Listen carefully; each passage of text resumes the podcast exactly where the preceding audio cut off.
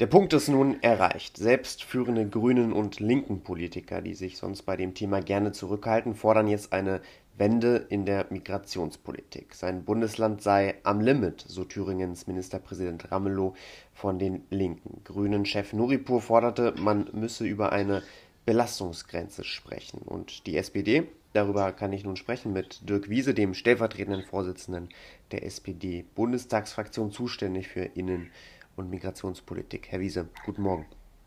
Guten Morgen. Herr Wiese, haben die beiden Herren recht? Die aktuelle Situation, in der wir uns befinden, ist herausfordernd. Das wissen wir. Wir sind im täglichen Austausch mit den Städten und Gemeinden, bei uns in den Wahlkreisen, mit den Landräten. Die Situation ist aber auch deshalb herausfordernd, weil wir auf der einen Seite über eine Million Menschen aus der Ukraine aufgenommen haben, die vor Putins Angriffskrieg zu uns geflüchtet sind, die jetzt hier Wohnungen haben, die auf der Suche nach Wohnraum sind, die ihre Kinder in die Kita bringen, in die Schulen bringen. Und auf der anderen Seite haben wir Stand heute, Mitte September, ungefähr 200.000 Menschen, die aus anderen Ländern nach Deutschland geflüchtet sind, aus den unterschiedlichsten Gründen. Und das zusammengenommen stellt unser Land gerade vor eine große Herausforderung. Hm.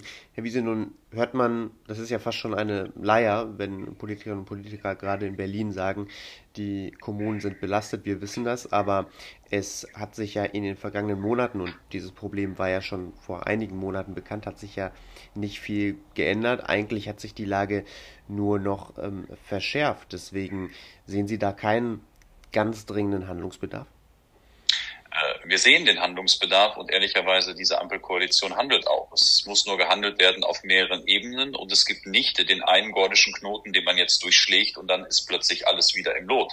Wir sind auf der einen Seite auf der europäischen Ebene dran, nach Jahren des, äh, ja, des Scheiterns jetzt einen europäischen Kompromiss im Rahmen einer gemeinsamen Asyl- und Flüchtlingspolitik hinzubekommen. Mhm. Da laufen gerade die Verhandlungen mit den anderen Mitgliedstaaten und dem Europäischen Parlament.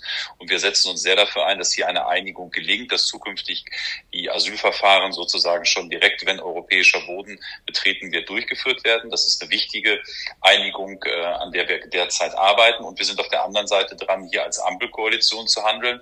Wir haben gerade die Schleierfahndung im Grenzraum ausgeweitet, weil es richtig ist, diese Schleusungskriminalität zu bekämpfen. Wir stufen auf der anderen Seite jetzt Georgien und die Republik Moldau zu sicheren Herkunftsstaaten ein. Hm. Wir sind dabei, mit Migrationsabkommen mit anderen Ländern zu schließen, damit wir die Menschen, die keine Bleibeperspektive bei uns im Land haben, auch zurückgeführt werden können. Denn das größte Hindernis, Menschen zurückzuführen, ist momentan die, dass die Länder, die dabei mitwirken müssen, das sind sozusagen die Heimatländer, mhm. sich oft sperren. Sie verweigern sich, äh, Pässe auszustellen, Ersatzpapiere. Und da sind Migrationsabkommen die Lösung. Von daher die Ampel handelt und die Ampel wird auch noch weitere Gesetzesänderungen jetzt in den kommenden Wochen mhm. vornehmen. Mhm.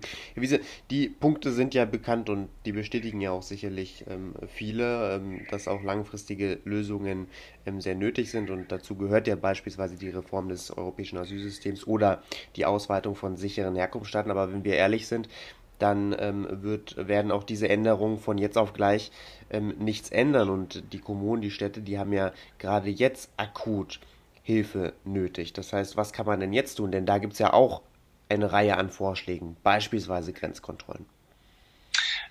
Es finden Grenzkontrollen statt. Das ist ja immer ein Irrglaube, der momentan etwas in der Debatte da ist. Nur, was natürlich gegen Schleusungskriminalität nicht hilft, ist, dass sozusagen der Schlagbaum an der Grenze wieder runter ist. Weil sind wir doch ehrlich, jemand, der äh, im Bereich der organisierten Kriminalität Schleusungen vornimmt, der wird sich am Schlagbaum doch nicht in die Schlange einreihen und sich von der Polizei kontrollieren lassen.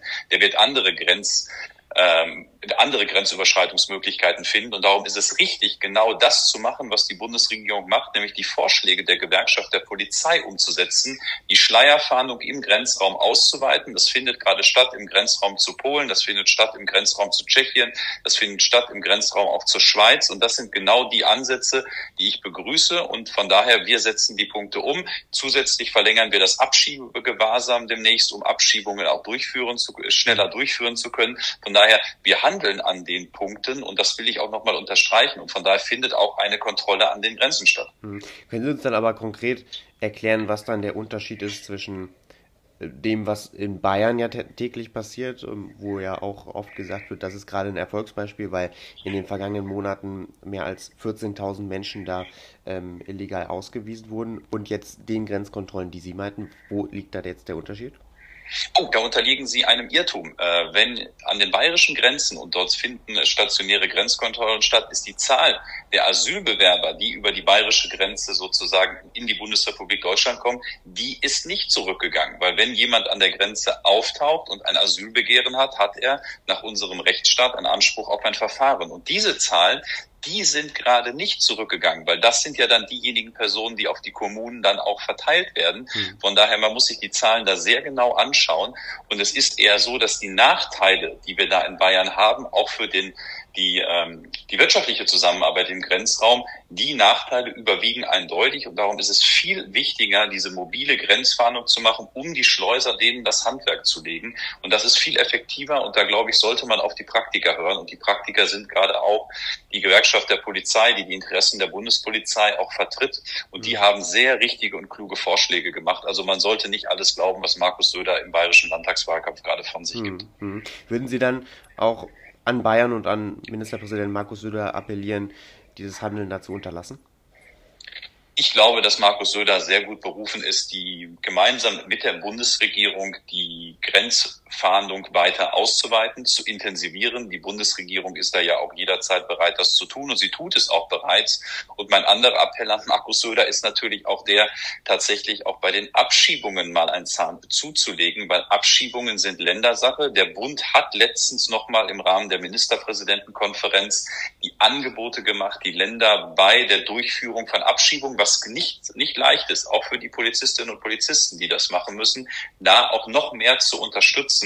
Und von daher würde ich mir sehr würde ich es mir wünschen, wenn Markus Söder auch hier tatsächlich mal mehr mit dem Bund kooperieren würde. Hm. Herr Wiese, zum Schluss, viele machen sich Sorgen und wissen nicht, wie ähm, es jetzt nun weitergeht und gerade Sie haben es oft angesprochen, gerade die Kommunen sind ähm, sehr belastet und viele machen sich natürlich auch dort Sorgen, wie geht es jetzt weiter? Wird es möglicherweise nötig sein, dass Turnhallen wieder besetzt werden, so wie das damals 2015, 2016 war? Können Sie das ausschließen? Also ich würde es erst einmal begrüßen, wenn wir gemeinsam in diesem Land an Lösungen arbeiten. Ich habe ja auch vernommen, dass die CDU konstruktive Vorschläge jetzt macht. Unter konstruktiv verstehe ich allerdings nicht eine nicht durchführbare Obergrenze. Aber die Union hat ja schon signalisiert, dass sie hier mit der Ampel bei diesem schwierigen Thema kooperieren will. Das begrüße ich erstmal ausdrücklich, weil ich glaube, das ist auch nötig. Und das hat ja der Bundespräsident diese Woche auch in seiner Rede, äh, wo er, glaube ich, sehr treffende Worte gefunden hat, nochmal gefunden. Also von daher, wir wissen um die Lage und wir werden jetzt auf der nächsten Ministerpräsidentenkonferenz, und da laufen ja schon über den ganzen Sommer die Vorarbeiten, auch nochmal genau hinschauen, mhm. was brauchen die Städte und Gemeinden zusätzlich, was ist der Bedarf, den wir von Berlin zusätzlich ihnen nochmal geben müssen zu dem zweistelligen Milliardenbetrag, den sie schon bekommen haben.